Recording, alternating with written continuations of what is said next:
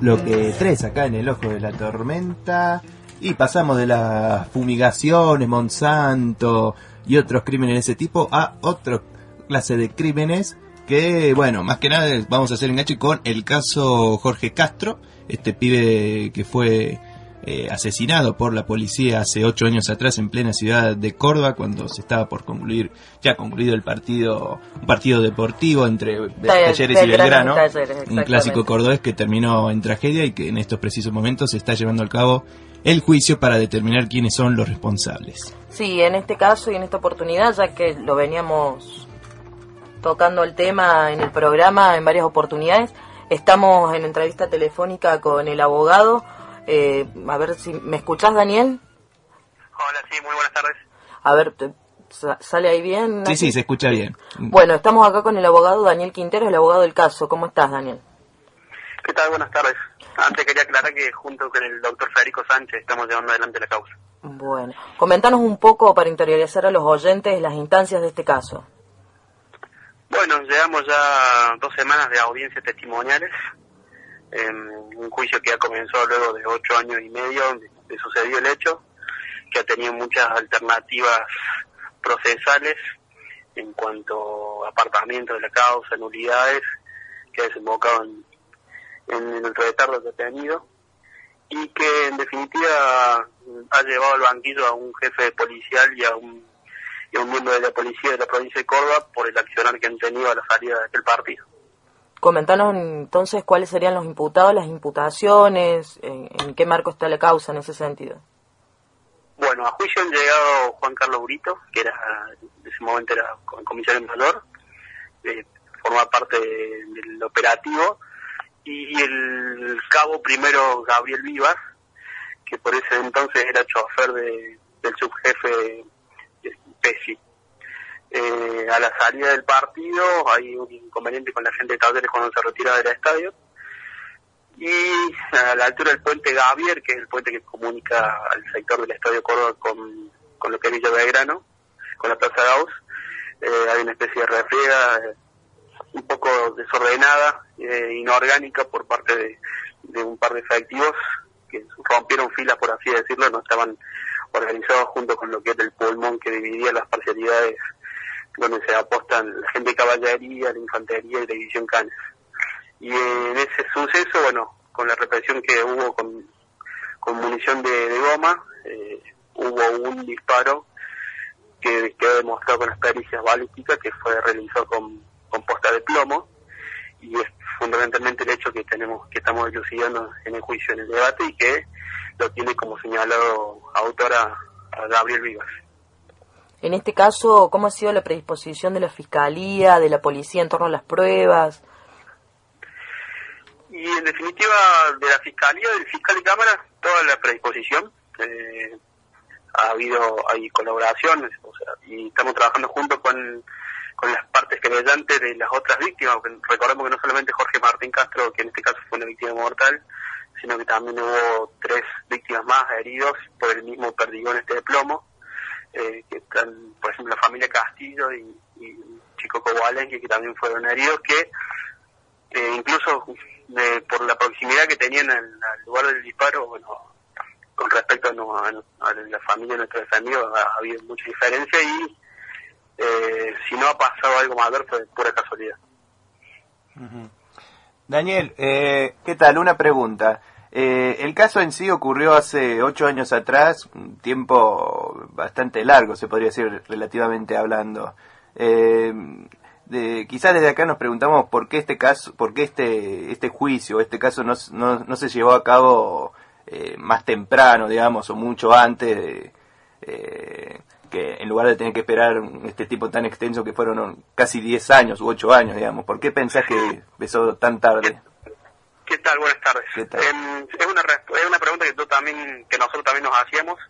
Acá quiero aclarar que nosotros empezamos a intervenir junto con el doctor Sánchez desde abril del año pasado, porque esta causa la, la llevaba la doctora Marielba, eh, María Martínez. Ah, Martínez. Recientemente, claro.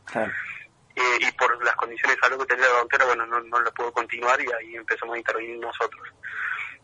Comenté al principio, hubo una serie, la investigación duró alrededor de ocho, entre 8 y 10 meses, y después un par de cuestiones procesales que fueron demorando la conformación, la elevación a juicio, con unas nulidades y con apartamiento de, la, de los vocales de la primera sala que había sido designada para intervenir en el juicio propiamente dicho.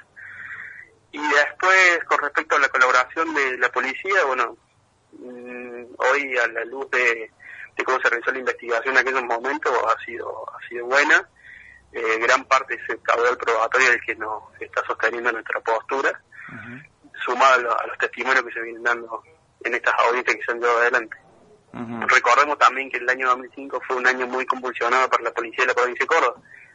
En febrero de ese año fue el motín, en abril fue este suceso, fue también en, el mes de julio fue que fue aquel, aquel recordado paro, por así decirlo, del personal policial. Así que fue un año bastante convulsionado. Eh, una pregunta. En ese, marco se dio este hecho también. Claro, eh, los policías acusados eh, seguían seguían ejerciendo su rol como policías, todavía estaban llevando a cabo ese trabajo. Eh, actualmente Gabriel Vivas se desempeña como, como efectivo policial. Estuvo, le dictaron en aquel momento, año fines de 2005, lo que fue prisión preventiva, cumplió eh, prisión preventiva un par de meses en, el centro penitenciario de Bower. ¿Por qué? Después recuperó, recuperó la libertad y está, ha sido llevado a juicio con la imputación de homicidio culposo. ¿Y esta detención preventiva fue en el marco del mismo caso? En el marco del mismo caso, así ah. Y actualmente entonces él está eh, siendo efectivo policial, o sea, uno se lo puede encontrar en la calle ejerciendo esta tarea. Así es, así es. Bueno, Exactamente, así como, así como lo cuenta usted. ¿Y el otro imputado también? El otro imputado, Juan Carlos Brito, no. Eh, a los meses de, este suceso, bueno, fue licenciado y después pasó a retiro. Ajá. Comentanos, Daniel, eh, con qué expectativas ves, eh, bueno, el desarrollo y a posterior lo que va a ser nuevamente eh, cuando se retome la instancia en tribunales y en cuanto a las condenas, ¿cómo, cómo venís evaluando vos esta circunstancia? No, nosotros somos bastante optimistas en ese sentido, como se han dado los testimonios.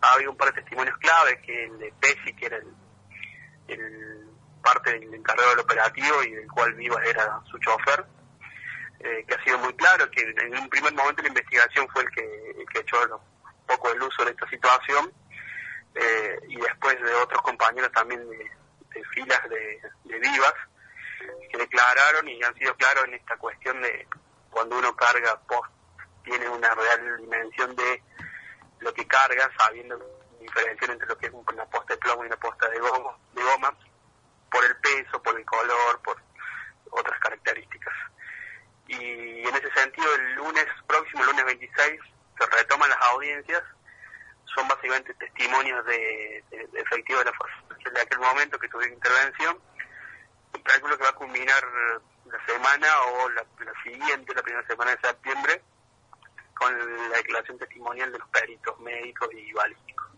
¿Cuántos testigos son, Daniel? Y alrededor han pasado cerca de 15 testigos ya y deben quedar unos 10 más o menos. Cerca de 25 testigos más todas las pruebas incorporadas con los primeros pasos de la investigación. O sea que el juicio terminaría a corto plazo, digamos. Y estimamos que los primeros días de septiembre podría estar terminando la parte ah. de, testimonios y comenzarse con los alegatos. En este tema nosotros también, además de la responsabilidad penal, estamos trabajando sobre la responsabilidad civil es, eh, se ha constituido en su momento la familia Castro como actor civil en el juicio y reclama una indemnización también por parte de la provincia como eh, empleadora de, Vivas, funcionario policial. Bueno, eh, Daniel, te agradecemos mucho por la información, por los datos y vamos a estar atentos al, a este juicio. Sí, muchísimas gracias Daniel por, por esta instancia y bueno, como comentábamos antes, venimos mm, contándole a nuestros oyentes el caso y vamos a seguir haciendo la cobertura de las instancias que, vengan. Muchas gracias, buenas tardes. El, agradecido yo, bueno, a sus órdenes. Hasta luego. Hasta luego, Daniel. Bueno, ahí escuchamos a Daniel Quinteros, eh, abogado de la familia de Jorge Castro, el chico que fue